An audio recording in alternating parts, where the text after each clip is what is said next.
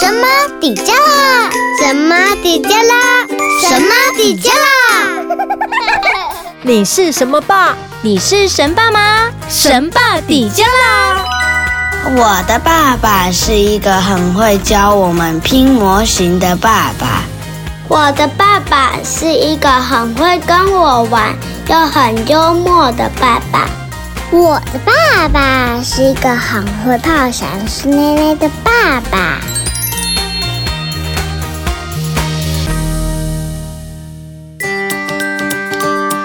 我是陆佳，我是莎拉。哎，你知道生完孩子啊，很容易掉发哎。嗯，对啊，我在最会掉发的时候，就是确实是生完老二的时候，有一阵子掉发超严重，我吓到哎。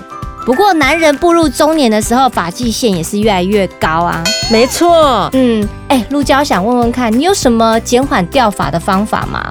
其实呢，我们平常呢洗头发呢，一定要把头皮洗干净。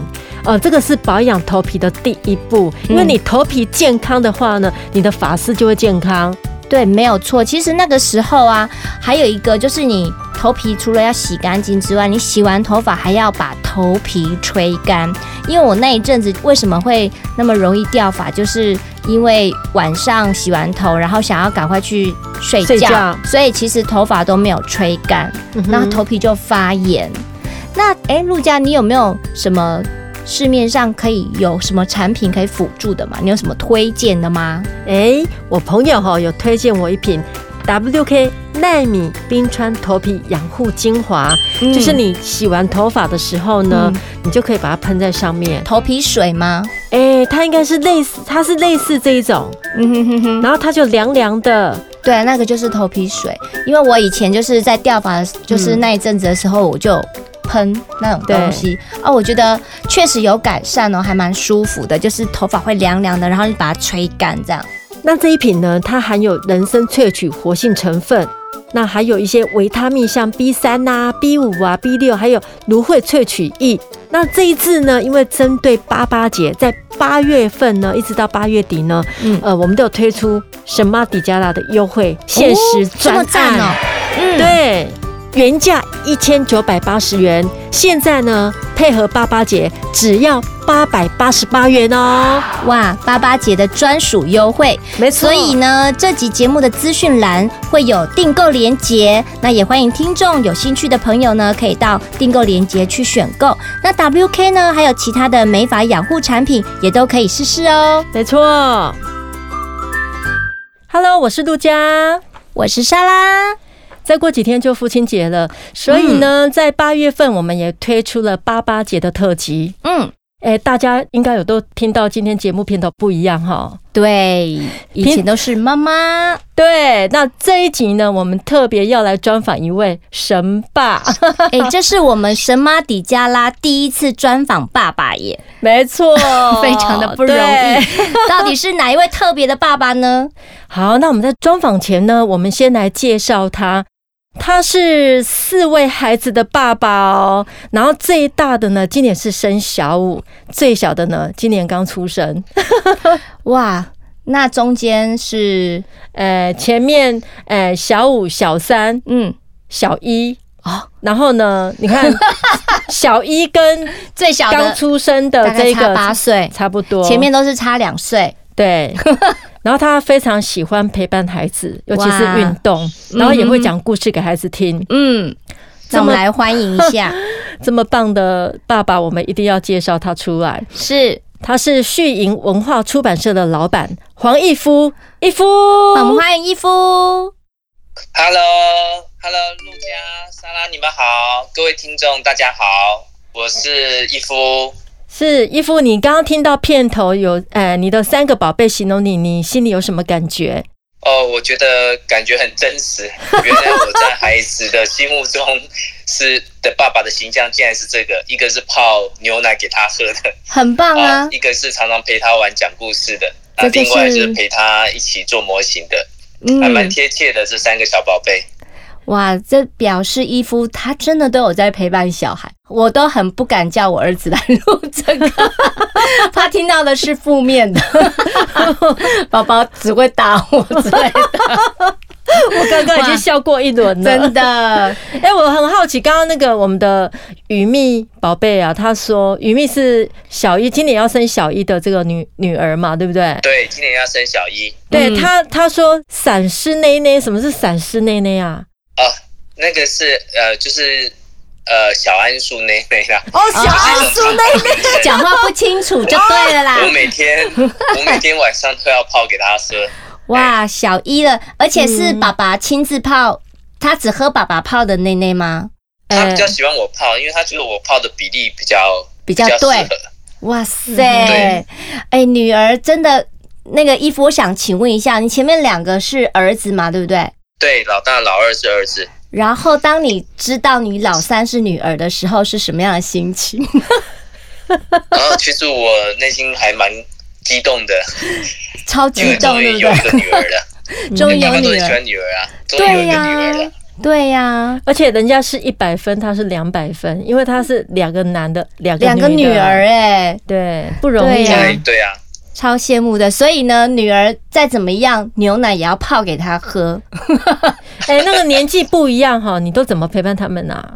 因为像有男有女，又有小五、小三，然后小一。前面两个儿子的话，一夫大概都是怎么样陪伴儿子呢？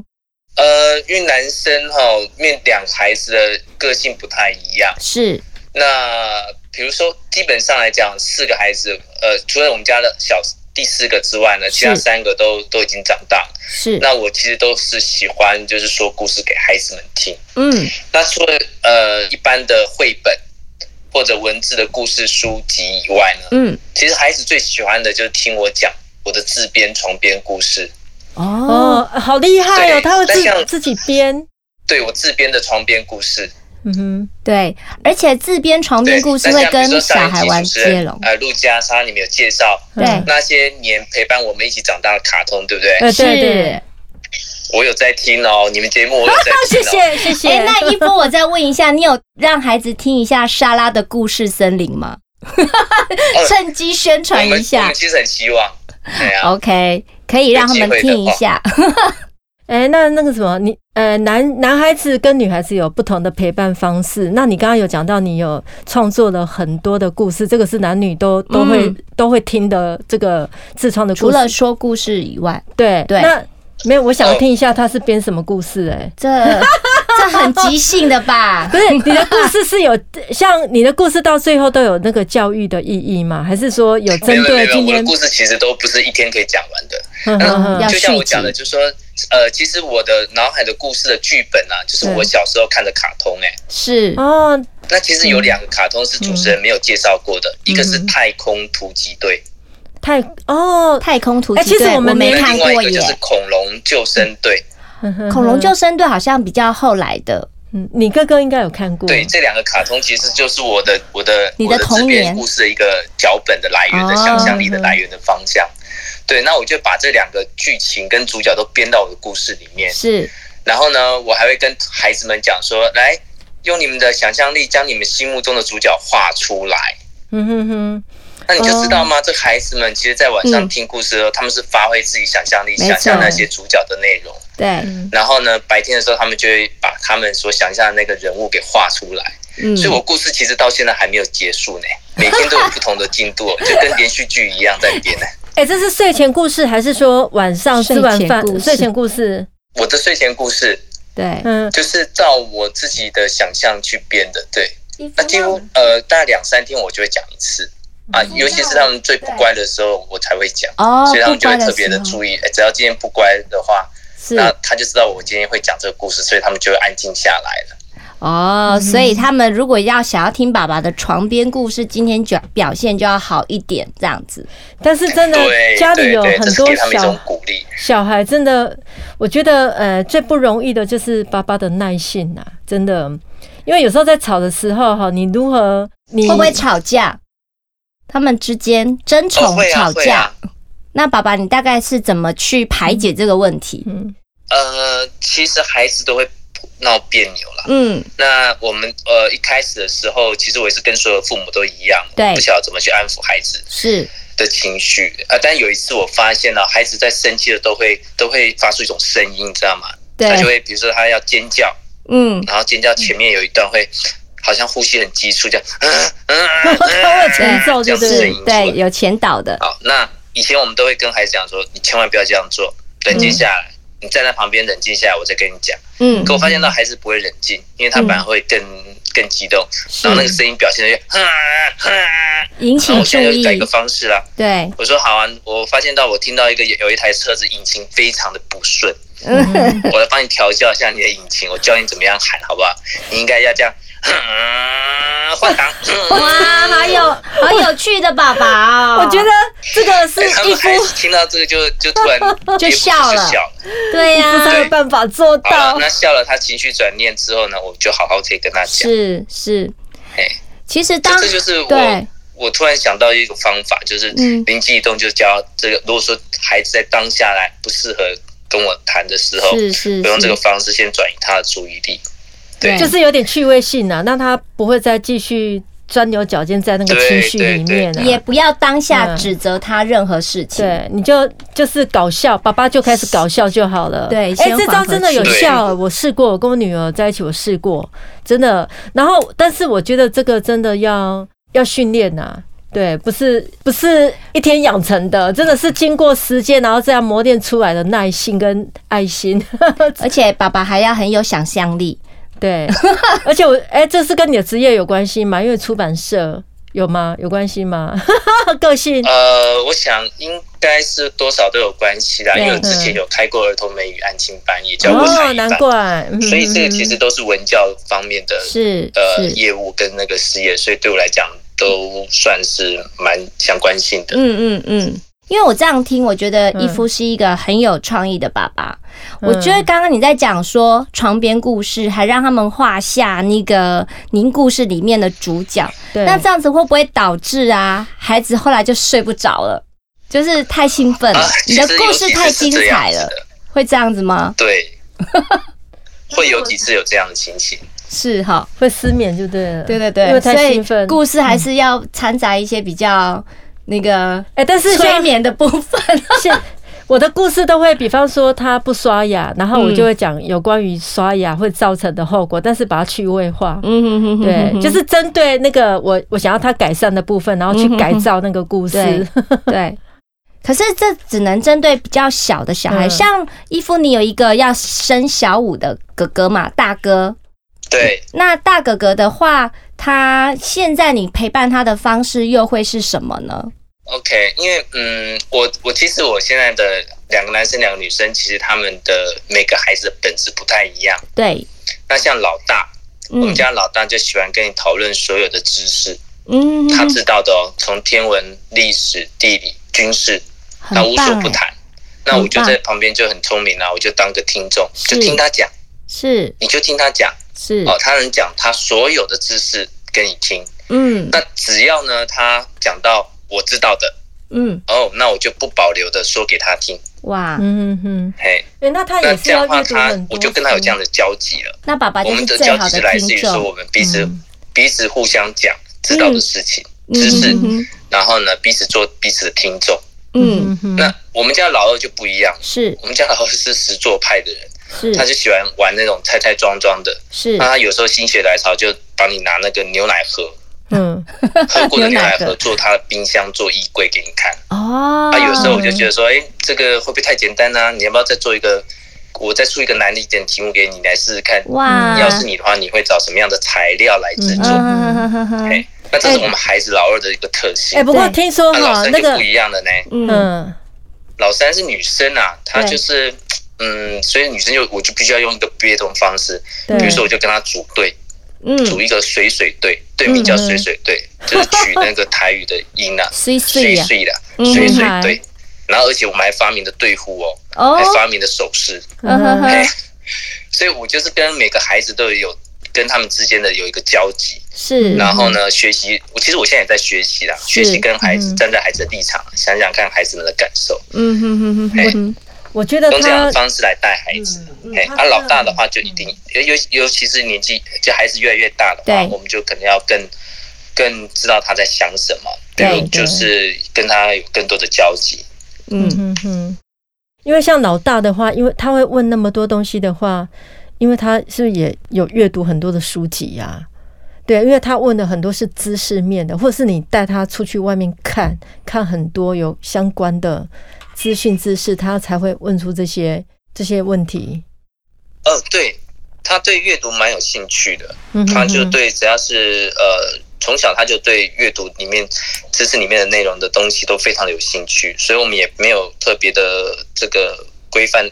就是说，他只能读哪一方面的，只要他对哪一方面有兴趣的，我们就都都让他自己去接触跟吸收。所以他对各方面的都蛮有，都都还我觉得还不错。就是说，他还能够能够自己去自学，因为他以前是自学生，所以他对这个方面来讲都没有什么问题。对呀，因为我记得你跟你聊过，就是小一的时候他自学，然后是慢后来有转成就是到私立学校嘛，对不对？公立学校。对对，他二年级才转进学校。那你为什么会从自学把他转到一般的学校？当初又为什么要自学？其实是我们有问过他自己的意思啊。嗯，他觉得他想要回学校去了。嗯，那我觉得好。那如果其实正规正规的教育体制上来讲的话，孩子如果也能够接受的话，也想要就是说参与的话，我觉得 OK 啊，没问题啊。那我们就回到正规学校的体制上面去学习。嗯，哎，这样也不错。对。是那当初，后来我们就转进去了。当初为什么会想要自学呢？哦，当初自学的原因其实是呃，对，就是说孩子他本身的特质哦，因为我们觉得他有某方面的特质，就是说我希望孩子呃，就是能够先建立起他的运动的习惯，在他还小的时候，能够从小就建立他运动习惯。所以我们那时候比较自学的另外一个目的，就是让他有一个稳定的。这个运动的发展，嘿，所以那时候那段时间就先让他先自学一年，嘿，然后用这个方式先培养好呃他的运动习惯之后，我们后面才再跟他讨论，哎，你现在还要继续吗？还是要回学校？哎，他他后来觉得孩子觉得觉得嗯。其实我这个习惯有了，然后而且学校也成立了一个这个球队了，嗯嗯，对他来讲说这个是很好的，然后他就想说，那我既然学校都有球队了，我当然是回学校继续学习啊，也不会影响到我的我练球的时间，这样，嗯，我就说 OK 好，那我们就回学校去，所以后来我们就没有再自学了。OK，所以请问一下，它是哪一类的运动？呃，我给孩子们的运动其实就只有呃。最主要就是游泳嘛，那另外一个就是让他们的兴趣，让他们自己去发展。那刚好哥哥他的另外一个运动的发展，他觉得足球对他来讲他很有兴趣，所以他从呃四岁开始吧，踢到现在还没断过。真的，那他有持续，然后我就说好，那你就继续继续保有这个运动，一直一直到现在。嗯嗯，这样听起来哥哥是能文能武的小孩耶，嗯，很厉害，而且。而且小朋友其实一夫的方式是让小朋友在小一，就是比较小、时间比较多的时候，多发展他体育方面的能力。那因为其实进到小学要开始之后呢，就会有很多的学习，课业上的学习。那这些。这些很多现在很多家长都觉得小孩的专专注力不是那么的强，那其实都是从如果能够从像一夫这样子很小就培养他一个运动上的兴趣跟习惯的话，其实这些都可以帮助他进入呃正式学习的阶段是能够更专心的。我觉得一夫这样的这样子的教育方式我还蛮钦佩的，而且一夫很开明，他不是照他不是要孩子照自己的方式去做，他还会问孩子。对，因为其实这么小的孩子，他们要讲出自己想要什么，其实不太容易会去表达，大部分都是家长。给予他的安排，那我相信一夫在跟孩子之间的亲情的对话其实是足够的，所以他也会去引导孩子，就是让孩子能够表达出他自己他想要什么，他想要学习什么。哎，那你觉得一夫，你觉得教养孩子的部分呢？这个最辛苦的是哪个地方？哦，最辛苦的，嗯，我觉得最辛苦的就是呃。就是跟妈妈，呃，我们两个带孩子的差异性，哦，对，教育孩子的方法，嗯哼，但其实我们都会先跟我们父母两个都会，就是两会先沟通，夫妻俩会先沟通孩子怎么怎么教育他们，嗯哼，呃，这样子的话，让我们在孩子教孩子立场上才能够一致，对，那这个是一个过程，我觉得都在学习，这会比较辛苦。因为说真的，每个孩子的性格真的都不太一样。嗯，哎，因为我们这个四个孩子都是亲喂的，都是妈妈亲喂的，嗯，所以妈妈在情感上跟孩子的比较黏。嗯，那爸爸呢，有时候在这个看事情的时候就比较理智一点。对，爸爸都是这样。那这个就会跟妈妈的这个想法会有差异。是，那这也是我们带孩子最辛苦的地方。你要随时都要做一个调整沟通，嗯，嗯，这个是比较困难的，对啊。比如，比如说我举个例子来好来讲好了，就呃，像这次的足球比赛总冠军赛，因为我们是连续踢两场嘛，对，然后这两场我们家的孩子都没有什么表现。也就是他没有踢进任何一球，嗯，那孩子的妈就很紧张啊，说这跟你平常表现不太一样，嗯，怎么办？怎么办？只有你没有进球，其他人都进球。然后妈妈就会叫爸爸说：“哎，进来，你赶快去场边帮你儿子加油，嗯啊，提醒他要有表现。”嗯，对。那这这个在我看来，我就跟妈妈讲说，没有什么，这是一个团队运动嘛，足球就是一个团队运动啊。对。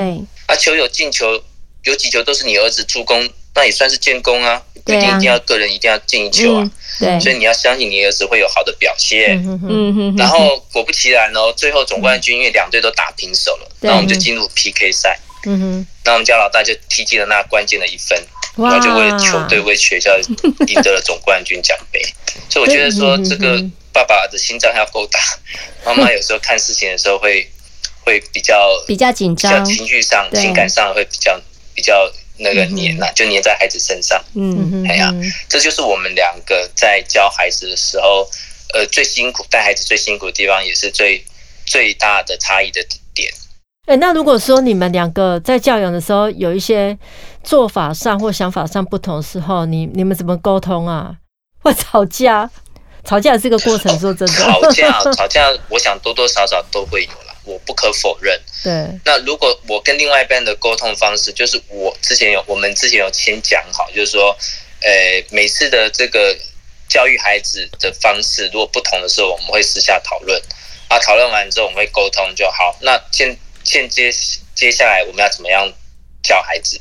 嗯哼。那我们就说好。那如果说在教养上面有更合适的方式的话，就让对方介入，嗯哼，接手管教。嗯。嘿，这是我们的。我们沟通的结局结果是这样子，嗯哼，我觉得还蛮温和的，让对方来接手，比我管的还要好的话，就有让对方来接手这样子，嗯哼哼，哎，比如说有一次，这次呃，就是有一大阿姨送了衣服给我们家妹妹们，老三、老四，对，那妈妈就希望说老三能够录一段录音给这个大阿姨。呃，就表示感谢，谢谢他送这些礼物嘛。对。那妈妈一开始都是希望孩子能够大大方方，嘴巴要甜一点，讲话要非常的开心这样子。那孩子就觉得一开始他抓不到那个录音的重点嘛，是，所以好几次都没有成功。嗯我们的妈妈就觉得孩子是故意的，他不把这个当成一回事，就非常生气。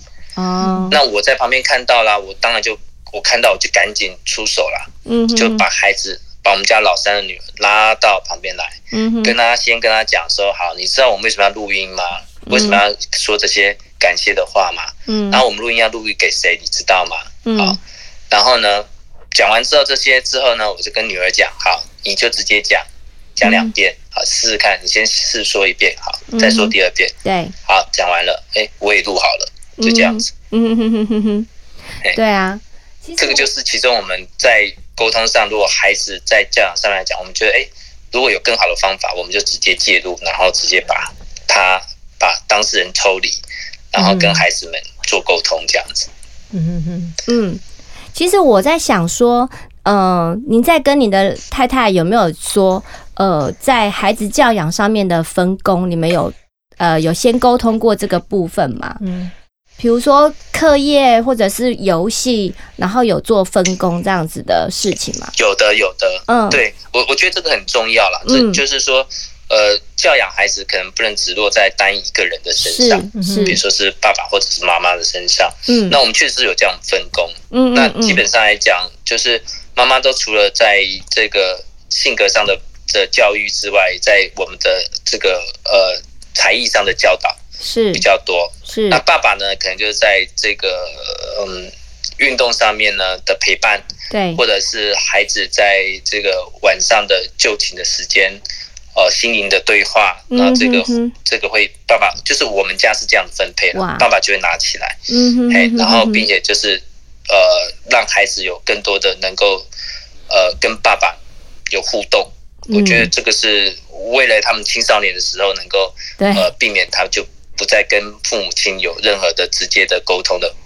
的的因素，我们就尽量把它避免掉，让他从小就喜欢跟父母们有一些对话。对，这样了解沟通啊，这是沟通。嗯，伊夫做了很好的那个亲子存折的示范，嗯、就是孩子，你从小就是必须要跟他做很很多很深入的对谈。嗯，那他长大了之后才会知道，哎，也才会习惯，就是有什么事情跟父母分享这样子。而且他会倾听他的孩子的声音，也会倾听太太的声音，嗯、对，超棒，而且给予尊重，互相配合。嗯，哎，那我想问一下，你刚刚就是我们我们莎拉有。讲到就是，呃，你跟太太之间的分工嘛，对不对？那你的孩子小五、小三、小一，他们有没有什么工作上的分工啊？比方说，谁要负责 家里面的事情吗？家事？哦，这一定要有，对，这一定会的。嗯，我我们其实从小孩子呃都还在小的时候，还呃呃，大概是哥哥还是小一的时候，我们就开始教他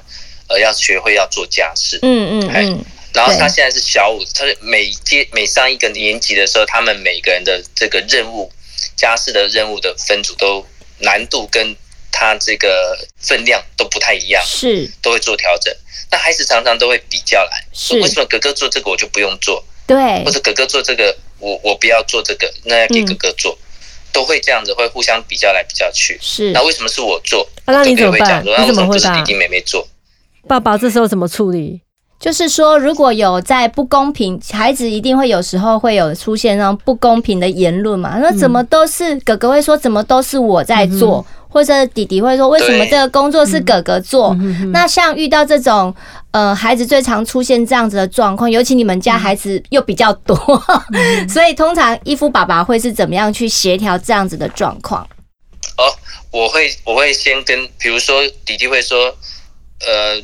这个这个为什么不给哥哥做？嗯，那我就跟他说，哥哥在你这个年纪的时候就已经做过了，嗯，他现在已经升级了，嗯，他已经晋级到到更高一个等级，哦，这是个好方法。所以你现在要做的好，你做得好之后，下次的话就换你升级，那就换妹妹做你的你的工作。那如果妹妹妹妹不会的话，那你就可以教她了。对，哇，那你就更厉害了。哇，反正就交接就对了，对，交接工作交接。哎，对啊，一个带一个这样子。对，我们现在哈要播一段这个孩子们对爸爸说的话，那要给爸爸惊喜一下。亲爱的爸爸，我最喜欢你陪我玩模型，因为每次玩模型的时候，我们就像建筑师。在建造一架飞机或者是直升机，而且每次玩拼完模型了以后，你都会陪我们玩模拟大战。我最喜欢玩模拟大战了，爸爸，我爱你。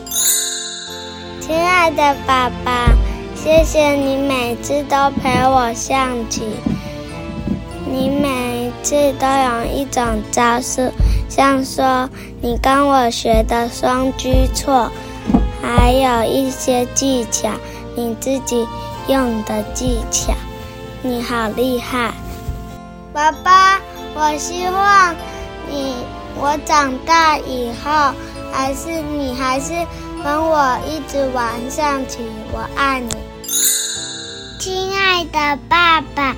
谢谢你每天很忙很累的时候，要忙着倒垃圾，还要急着上来帮我泡香酥奶奶。我觉得你很伟大，爸爸，我爱你。有听到了吗？小孩给你的祝福，感谢的话，有没有很感动？有，非常的感动。哦，哇没想到我在孩子面前的形象这么好。真的，我听你这样子分享，你跟小孩子之间的互动，而且会跟他交流内心，就是你会把时间拨下来跟孩子交流内心的对话，这不是很多爸爸是可以这样子做的。嗯，对，就是。光是沟通这个部分哈就不容易，嗯，大部分都是妈妈去做这件事情，甚至我们去参加很多亲子的活动啊，或者是亲师会啊，你一去看，大部分都是妈妈到场，很少就是会有爸爸到场陪伴的。对，所以我觉得一夫是一个我觉得很了不起的爸爸。嗯，对，那你一夫，那你对孩子未来有什么样的期许吗？呃，其实期许哦，嗯。当然希望他们健健康康的、平平安安的长大，对，这是我们最大的期许啦。没错，嗯、因为我们就是从小让他们培养有运动的习惯嘛，嗯哼哼，然后也希望能够给他有个好的性格，嗯哼哼，那未来的发展就由他们的兴趣，他们自己去发展，哎、嗯，这就是我对孩子们的期望，哎。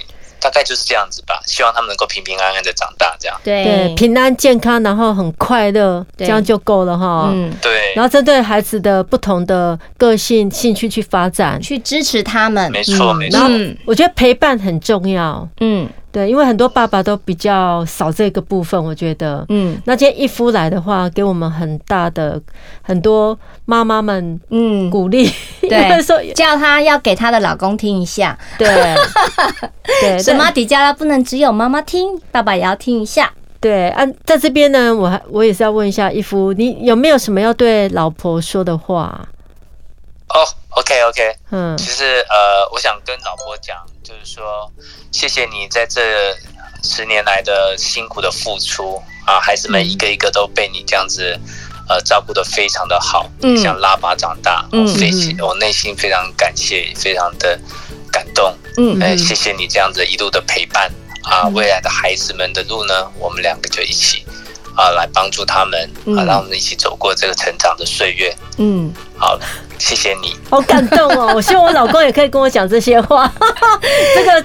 我觉得这个沟通很重要，是也会也要学会讲话，对对对，会表达，就是讲好听的话，不管是呃，其实伊夫讲的也不是好听的话，是讲实际的话。那我觉得夫妻之间跟孩子一样，就是说都很需要沟通，因为我们中国人又很喜欢把一些话语藏在内心，然后觉得说啊，你一定懂我，可是事实上不一定。像我这种神经大条的，我就不一定会懂啊。对，所以其实我觉得有时候把话说出来，把爱说出来，把沟通真的明明白白的讲出来，我觉得这是一个增进呃家庭彼此深感情升温的一个很好的方法。而且我觉得要多说鼓励正面的话，真的孩子会朝向你那个方向去做。跟老婆、跟老公也是一样。嗯，对，这个其实我也在自省啊。我现在要多讲一些鼓励。鼓励老公的话，因为我常常鼓励孩子，然后我老公都说：“为什么没有？” 我们的重点都在孩子身上，然后都忘了好好的在称赞对方、称赞另外一半。对对对，这个是我们。哎哎，我今天我老公这这一集我一定要叫我老公听，而且要听到最后。是你希望你的老公称赞你吗？哎，我很希望。对对对，因为我老公就是我老公就是呃会一直做，但是他不太会表达的那种，对，就是就是会有这样子状况。对，那我希望他能够多一些呃称赞，对对，送花也可以。